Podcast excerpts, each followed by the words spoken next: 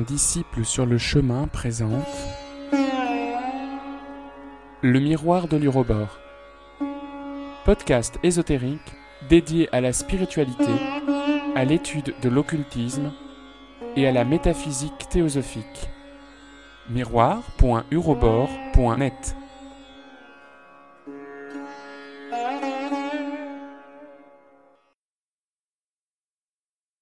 Agni Yoga, les feuilles du jardin de Moria, Illumination, 22e et dernière partie.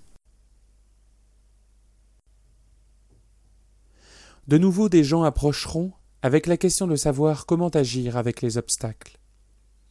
Certains sont handicapés par la famille, certains par une occupation déplaisante, certains par la pauvreté, certains par les attaques des ennemis. Mais un bon cavalier aime à s'exercer sur des chevaux non entraînés, et préfère l'obstacle d'un sol inégal et de fossé à une route uniforme.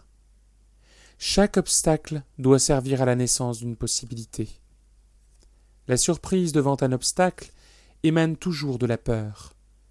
Quelle que soit la manière dont la couardise est habillée, nous devons révéler la page concernant la peur. Amis, jusqu'à ce que les obstacles nous apparaissent comme la naissance de possibilités nous ne comprendrons pas l'enseignement. Le succès réside dans une conscience élargie.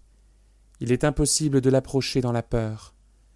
Le rayon du courage conduira au-dessus des obstacles, car comme tout le monde le sait maintenant, la semence du sang croît, la semence de la connaissance croît, la semence de la beauté croît. Si le sentier est parsemé d'ossements, on peut passer hardiment. Si les gens parlent des langues différentes, cela signifie que l'âme peut être révélée. S'il est nécessaire de se hâter, cela signifie que quelque part un nouvel abri est prêt.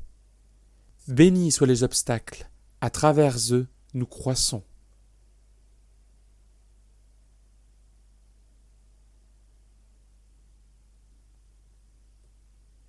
On peut demander avec raison comment traiter les animaux. Habituellement, où la cruauté est employée envers eux, où l'on fait sentimentalement d'eux des parasites, où on les utilise comme moyens pour des croisements de races mécaniques. Vraiment, une attitude raisonnable envers les animaux doit être établie en accord avec l'unité du rythme mondial. Cette attitude est partout la même. Puisque l'homme doit être un collaborateur de l'évolution, les animaux aussi doivent se conformer à cette loi. Les espèces qui ne se conforment pas à l'évolution s'éteignent. Celles qui sont adaptables à l'évolution doivent maintenir leur capacité de travail. Il est nécessaire d'étudier la véritable utilité des animaux. Il est spécieux de penser que les plésiosaures sont nécessaires au futur. Les robes de grand-mère sont très touchantes dans un musée, mais pauvrement adaptées à la vie d'aujourd'hui. Une évolution réussie du monde peut être obtenue sans l'hippopotame et le rhinocéros, qui étaient très conformes aux périodes antérieures. Si un certain genre d'hommes a une ressemblance avec l'hippopotame, il fait alors partie de la même évolution. Les animaux doivent travailler, ils doivent gagner le droit à la vie. Cependant, aussi bien la cruauté que la sentimentalité sont inapplicables. On ne peut pas s'empêcher d'aimer tous ceux qui travaillent vitalement.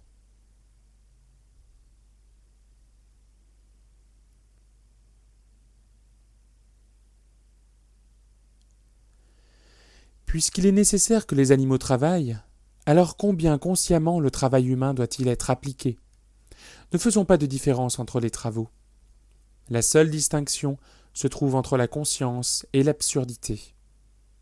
Il est également nécessaire de discerner les différences d'âge de l'esprit. On peut identifier un esprit récent par comparaison à un vieil esprit en notant la différence dans l'effort. Un esprit récent n'a pas les perceptions profondes inculquées par l'expérience de beaucoup de vies, mais il a souvent moins d'égotisme et il est plus adaptable à l'évolution. Un vieil esprit prend parfois la ressemblance d'une cheminée attirant le moi unique pour le transformer en moi personnel. Lorsqu'un tel abcès s'est formé, le seul remède se trouve dans l'accomplissement. Un accomplissement brillant et merveilleux entraîne la régénération du corps subtil.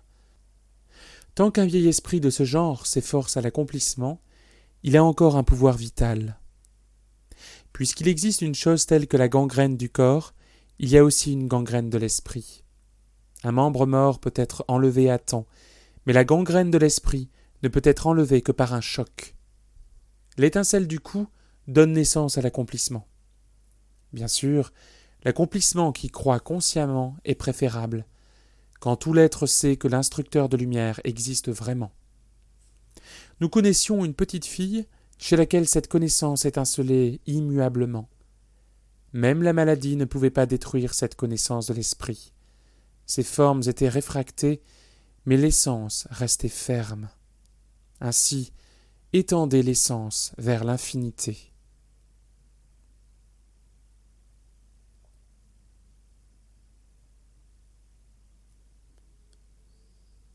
Quelle est la condition externe indispensable pour la qualité du travail? La lumière. Seule la lumière rend le travail productif et utile. Le papillon peut voler jusqu'à ce que son pollen arc-en-ciel soit épuisé. L'homme a la même force arc-en-ciel, absorbant le pouvoir de la lumière au moyen du photoplasme. Les différents plasmes sont les intermédiaires entre le visible et l'invisible. Le photoplasme, étant une émanation du système nerveux, forme un pollen arc-en-ciel qui absorbe des rayons de lumière et les transporte dans les canaux nerveux. Les meilleures connexions avec la lumière sont obtenues le matin. Par conséquent, ne fermez pas l'accès à la lumière du matin. Travaillez dans la lumière, prenez vos décisions dans la lumière, prononcez vos jugements dans la lumière, affligez-vous dans la lumière, réjouissez-vous dans la lumière. Rien ne peut être comparé à l'onde lumineuse. Même la meilleure électricité, même la plus bleue, donne huit mille fois moins de lumière qu'un rayon de soleil. Bientôt, l'étude du photoplasme donnera une nouvelle direction aux méthodes de travail. On peut voir comment le pollen du photoplasme est en effervescence, et comment par de minuscules tourbillons il transporte le trésor reçu dans les pores de la peau il faut étudier le problème, non seulement du volume des locaux de travail, mais aussi celui d'un accès approprié pour la lumière. Les rayons du soleil doivent être appréciés comme un trésor mondial. Les savants analyseront facilement l'écoulement des rayons des autres luminaires. Pourquoi les gens éviteraient-ils les trésors de l'univers institués pour eux? Des tourbillons magnétiques de lumière constituent le rythme des planètes. Ne peut-on les utiliser comme l'est le pouvoir de la chute d'eau? Les forces allouées sont inépuisables. Ô homme, prenez votre part. Bientôt, lorsque l'effort tournera à la victoire, la semence du bien commun donnera à chacun le pouvoir du rayon. Ainsi, souvenons-nous-en lorsque nous commençons le travail du matin, et continuons-le courageusement jusque dans l'infinité.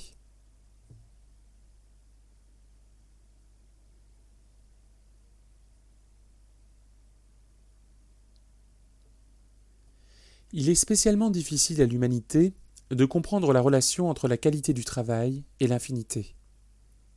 L'homme moyen suppose qu'une qualité supérieure de travail conduit au fini. Pour lui, la qualité est inextricable de ce qui est terminé, de ce que nous appelons morne et sans vie. Il est tout à fait impossible d'expliquer à l'homme moyen que la qualité supérieure aspire jusqu'à l'infini. Précisément, dans l'état infini de tension supérieure se trouve la découverte de la connaissance. On doit trouver le courage de travailler pour l'infinité. On peut développer en soi-même un apprentissage continu, qui est important non en tant que répertoire de faits, mais en tant qu'expansion de conscience. Les moyens par lesquels la conscience croît ne sont pas importants, mais son volume lui permet d'assimiler l'étendue des grands événements.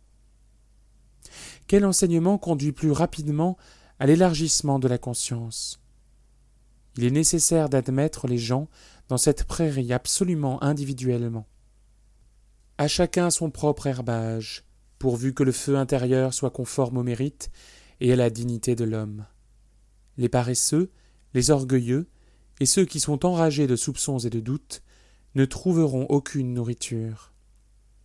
Dites aux élèves et aux amis qu'ils doivent apprendre, qu'ils apprennent dans l'attention de l'esprit, Apprenez à travers des yeux ouverts. Apprenez absolument sans arrêt, car il n'y a pas de fin. Cette simple affirmation en remplit beaucoup de terreur. Mais nous sommes avec ceux qui disent qu'il y a de la lumière jusque dans l'infini, et que des éons entiers luisent comme un collier de perles. En apprenant, ne dénigrons pas.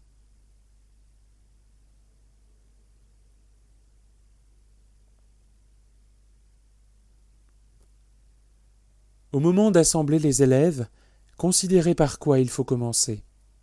La faute habituelle est de commencer par l'alphabet, sans tenir compte de la nature de l'étudiant. C'est notre règle de donner, avec les premières propositions, des fragments des possibilités les plus hautes. De même, il ne faut pas oublier le jeu favori du Bouddha avec ses disciples, dans les moments de relâche, quand l'instructeur lançait un seul mot dans l'espace, sur lequel les disciples construisaient une pensée entière. Il n'y a pas de test plus sage de l'état de conscience. Représentez-le vous de cette manière. L'instructeur dit mort, ayant à l'idée la mort de la vulgarité.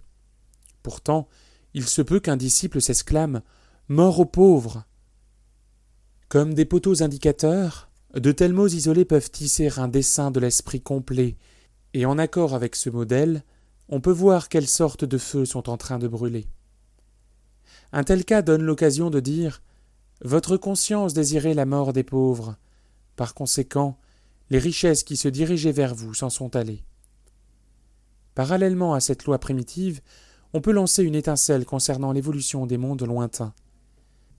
La comparaison de l'évolution des mondes avec une petite affaire quotidienne peut provoquer un trait de lumière.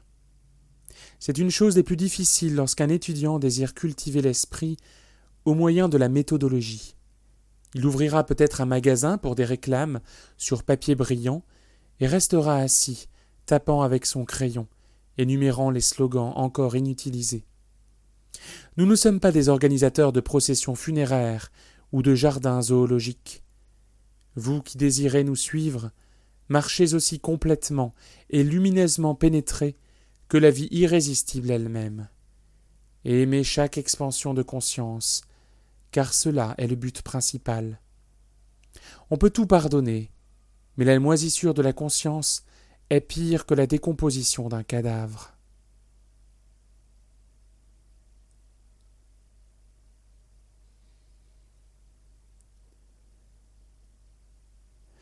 Même dans les magazines pour enfants, des photographies de personnes connues sont exposées, et avec elles peuvent se discerner des figures qui ne sont familières à personne. Même une plaque mécanique saisit davantage que l'œil. Et peut-être que cela vaut mieux, car les gens ne font pas confiance à leurs yeux, mais sont pleins de respect pour la plaque photographique. Les hôtes astraux fourmillent au milieu de la vie, sans qu'on leur prête attention. Bien sûr, il ne leur est pas toujours facile d'atteindre diverses personnes, et alors nos visiteurs terrestres leur servent de médiateurs. La communication rencontre des difficultés, mais les émanations d'aura laissées par des visiteurs ou par des serviteurs constituent un pont pour les hôtes invisibles. Le mérite de ceux-ci est très varié, de l'effleurement d'un papillon aux mâchoires d'un tigre. Par conséquent, il est plus pratique d'admettre moins de gens dans vos chambres à coucher et dans votre salle de travail si votre propre aura est déjà suffisamment affermie. Les éducateurs des enfants qui arrivent avec les compagnons les plus horribles sont spécialement dangereux. Les meilleurs envois sont souvent paralysés par la présence des nourrices et des bonnes d'enfants. Par conséquent, l'activité personnelle est toujours utile. Et à nouveau, il est nécessaire de prêter attention aux secrétaires, car elles ont ruiné tant d'affaires. Faites les choses par vous-même, et vous serez tranquille en ce qui concerne la qualité de vos propres émanations.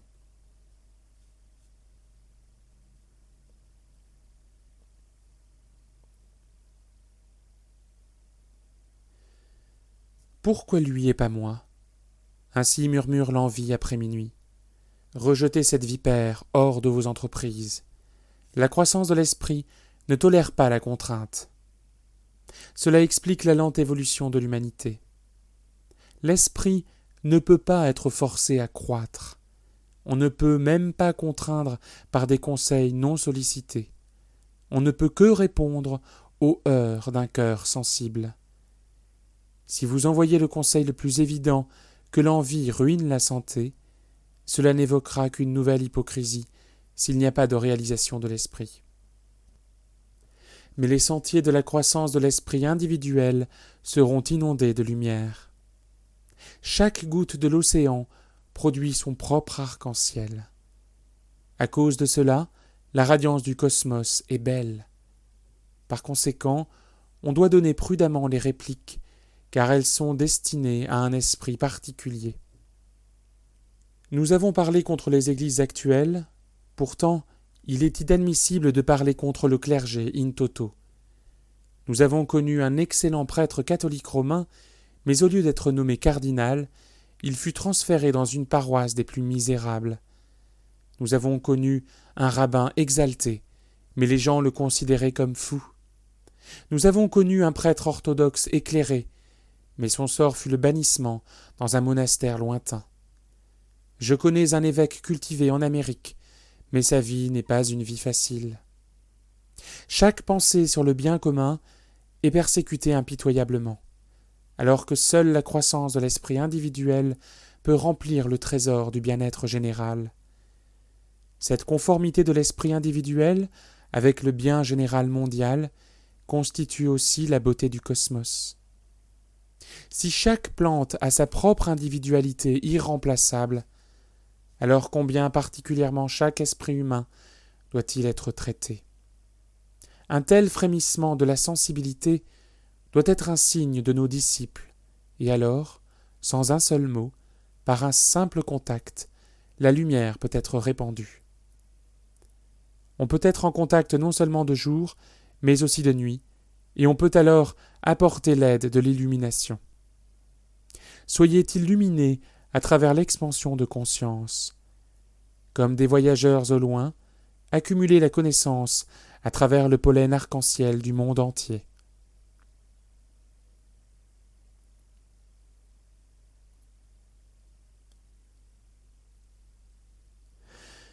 Des pensées pures sont comme l'ozone de l'espace. En vérité, on peut remplir son environnement avec elles, mais seulement dans une consonance déterminée. Lancer une pensée pure et l'étouffer par une douzaine de désirs est comme une dissonance horrible. La consonance doit être comprise comme une série de résonances en accord. Par conséquent, dans l'activité personnelle, nous apprécions une séquence ordonnée d'actions, ce n'est pas une exclamation bienveillante fortuite, mais un processus conscient de continuité qui produit des avantages. Il y avait une fois un perroquet qui savait crier Instructeur béni. Mais par cela, il n'améliora pas ses possibilités. Un ours eut l'occasion d'abandonner sa proie sur le pas de la porte d'un homme affamé, mais il ne cessa pas d'être un animal sauvage. Une abeille perça accidentellement l'abcès d'un homme malade, mais ce faisant, elle ne récolta aucun bonheur pour elle-même. Même un serpent sauva une fois une vie par son poison. Seule la conscience et la loyauté produisent des résultats. Considérez que le sourire de l'accomplissement est facile, et l'accomplissement qui croît de la loyauté luit comme un soleil généreux. Puisque la douceur d'un fruit ne dépend pas de sa peau, que votre activité procède au-delà de la foule.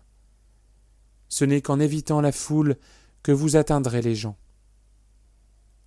Je peux visualiser un Premier ministre actuel ou un pontife romain venant jusque dans nos tours dans une automobile. N'y a-t-il pas là plutôt une comédie qu'une tragédie? En tout cas, on constatera qu'un simple mongol se conduit avec plus de dignité, car chez lui, le nerf de la réceptivité n'a pas été rompu. Amis, conservez un pur canal de réceptivité, car dans ce creuset, des pensées pures sont forgées. Regardez les pensées pures, non comme un prodigieux habitant céleste qui descend pour les vacances, mais comme la nourriture de vos jours de travail.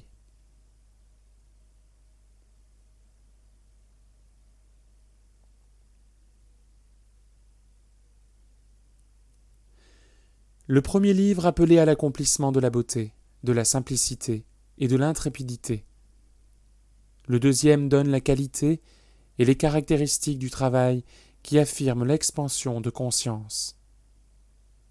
L'idée de la communauté et du bien commun est le premier signe de l'élargissement de conscience. Il devrait être compris que la nécessité du travail est indiquée non en tant que pure information, mais pour application. Ce livre n'est pas fait pour calmer, mais pour la mise en œuvre de l'esprit ascendant. Faites un effort maximum vers le travail. Enveloppez chaque tâche de la meilleure émanation.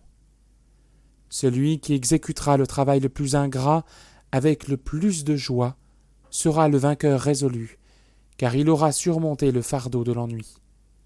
Bien sûr, chaque sentier, même le sentier conduisant à notre communauté, a des croisements difficiles. L'envergure de la conscience est mesurée, non par des fleurs, mais à travers l'abîme. Le travail du perfectionnement sans fin est ordonné par nous. Et dans les moments de difficulté, pensez à nous, sachant que l'appareil sans fil ne tardera pas à vous relire à nous. Mais apprenez à penser et à distinguer le moment de difficulté réelle. Souvent, les gens prennent la chance pour une calamité, et vice-versa. L'expansion de conscience affirmera la connaissance de l'esprit, et cette connaissance conduira à notre communauté. Y aura-t-il un troisième livre? Certainement. Il y en aura un lorsque le travail indiqué dans le deuxième sera mis en application. Le troisième livre doit s'occuper de notre communauté. Mais peut-on en parler si la conscience n'arrive pas du tout à assimiler le concept de communauté? Par conséquent, si vous désirez manifester notre communauté dans la vie, vous devez d'abord manifester votre propre communauté. Nous vous aiderons. Observez sans préjuger le cours des événements du monde, et vous verrez notre main. Le temps d'un changement dans l'évolution est devenu proche, et pour lui, les forces ont été rassemblées. Apprenez à appliquer vos efforts les meilleurs, et en ce labeur, acceptez nos salutations. Bienvenue à tous les chercheurs du bien commun.